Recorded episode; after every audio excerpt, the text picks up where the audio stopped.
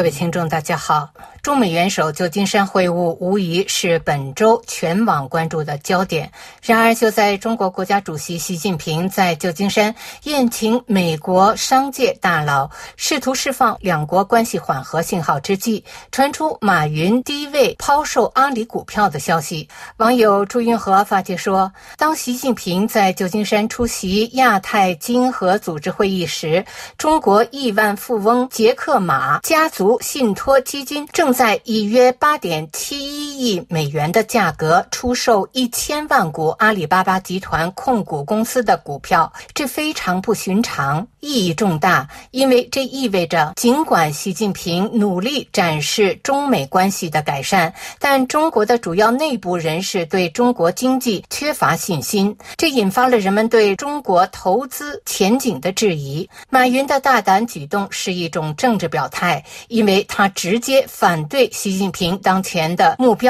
这引发了人们对支持马云行动的潜在政治力量的猜测。考虑到习近平最近更换了各军兵种，火箭军、海军、空军和装备部的高级领导人和国防部长，再加上中国前总理李克强的意外去世，人们的猜测更加强烈。给人一种中国共产党最高领导层内部出现重大动荡的印象。网友玉凤发帖说：“马云大举抛售阿里，阿里暴跌，这是在亲手屠杀含辛茹苦养大的亲儿子，在低位宁可损失百分之七十也要走，可见对中共国未来是多么的绝望。这是民营企业的至暗时刻，阿里和李嘉诚都是先行者。”很显然，习近平宴请美国商界大佬的动作，并没有向市场释放出预期的效果。政策上的朝令夕改，对扭转市场趋势毫无效力。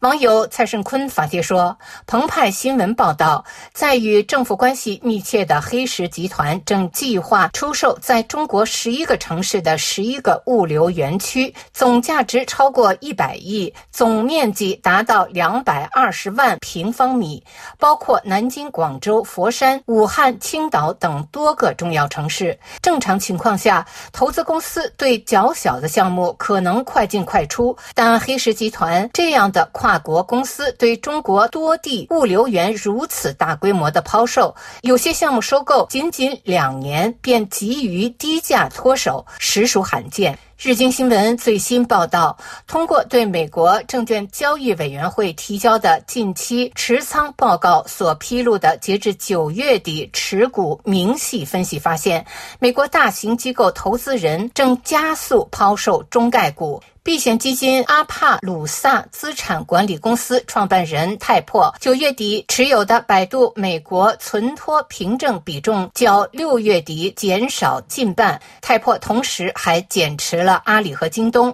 避险基金巨擘老虎环球也将京东和看准科技的美国存托凭证分别减持了百分之五十。索罗斯基金减持了拼多多七成的买入选择权。桥水联和则减持小鹏汽车。华尔街日报报道指出，截至十一月十五日，中国基准指数今年以来下跌百分之八，而排除中国的新兴市场基准指数同期上涨百分之八。习近平旧金山之行向美国商界大派定心丸，不少商界大佬公开向习献媚表忠。看来，这些精明的商界大佬，一方面想取悦中国政府，一方面还是选择用脚投票，不会拿手里的钱跟自己开玩笑。该跑路时毫不犹豫。网友老蛮频道发帖说：“距离今年年底只剩下三十个工作日，而今年留给我们的记忆有什么呢？”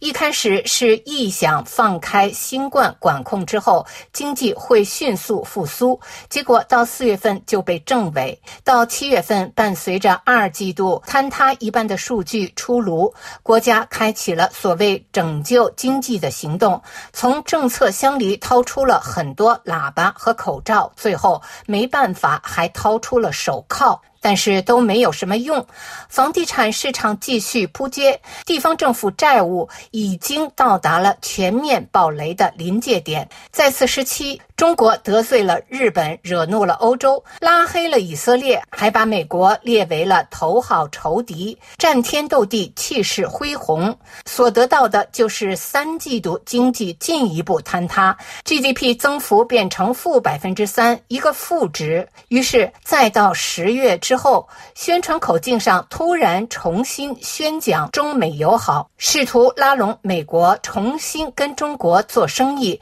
重新向中国输。输入顺差，也就是美元。结果，美国人现在已经根本不吃这一套了。他们公开把中美关系定位竞争关系，你多吃一口，我就要挨饿的关系，根本就没有共赢这个说法。好吧，事情演化到这一步，如果还有人对未来抱有不切实际的幻想，觉得中国政府可以不付出任何代价，随随便便出个政策就能渡过难。关，那就真是蠢到家了。网友草记发帖说，美欧目前虽然不会和中国完全脱钩，但对中国的去风险化和逐步脱钩还在继续进行中。由于美欧对中国的订单大幅减少，使得供应美欧产品的组装厂在东南亚、中南美和东欧一些国家纷纷建立起来。中国现在只能出口零组件，在中国的台商企业为了出口，不得不给。零件换标签，如果因为中国生产的品牌拿不到半导体芯片，生产就必须外移，这使得那些在中国的网络公司其主机生产也开始需要离开中国。中国现在出口的零件价格必须够低，否则订单马上被抢走。如果中南美和非洲以后能够提供基本的零组件，他们的矿产就不需要。要卖给中国，今后中国人到世界各地去打工，比在中国生活更好。以上是今天的微言微语，我是桑宇。